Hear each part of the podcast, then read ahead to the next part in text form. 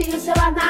Vamos lá, Capricórnio. Estamos de volta agora em setembro, real oficial. E essa temporada virginiana tem uma vibe muito pragmática, muito pé no chão, que eu acho que Capricórnio gosta, Capricórnio se identifica, que, que vai falar muito de realidade, de encarar a realidade das coisas, de aceitar o que é e o que não é e se libertar, entendeu? Se, se alguma coisa tá no seu alcance, você faz. Se tá para além do que você pode fazer, você entrega. É, os trânsitos astrológicos desse período, eles têm muito a ver assim com liberação, entrega, assim, sabe? Desapega, supera. Principalmente porque agora Vênus voltou ao movimento direto. Vênus estava retrógrada aí nas últimas semanas, meses. Agora finalmente Vênus encerrou essa parte do ciclo e volta a seguir em movimento direto nesses próximos dias. Mas é isso, gente. Vênus está direta, mas né, a gente tem Júpiter iniciando a retrogradação na segunda-feira e Mercúrio que está retrógrado e vai se vai ficar retrógrado até o dia 15 de setembro. Então a gente ainda está nas ondas das retrogradações, mas só de Vênus retomar o movimento direto, e é Vênus que está no comando agora, a gente pode sentir aí uma leveza, um entendimento maior, uma definição maior das coisas. Não que isso ajude muito, mas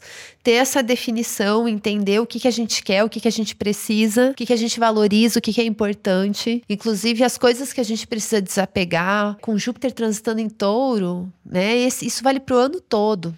Né? Júpiter está transitando em touro, Saturno está transitando em peixes. É muito um ano para crescimento, muito. É um ano para crescer, para você ir atrás do que você gosta, genuinamente, de você ter mais liberdade na sua vida, para você ser quem você é, entendeu? Se, ser livre. E para isso tem que desapegar, né? Tem que desapegar, tem que abrir espaço na vida. A gente não pode ter tudo ao mesmo tempo. A gente tem que fazer escolhas. E sempre que a gente escolhe uma coisa, a gente deixa de escolher outra. E a Vênus agora transitando no movimento direto, ela está justamente numa casa que vai falar de desapegos, de encerramentos, de finalizações. Então, esse é o momento de você fazer uma boa faxina, uma reorganização e também você pensar aí o que, que já deu o que tinha que dar e como que você pode abrir espaço para, enfim, ter mais liberdade na sua vida para você fazer o que você gosta. Temporada virginiana também traz um tom muito mental, um ótimo período para estudos, reflexões, revisões, intelectualidade, visões de mundo.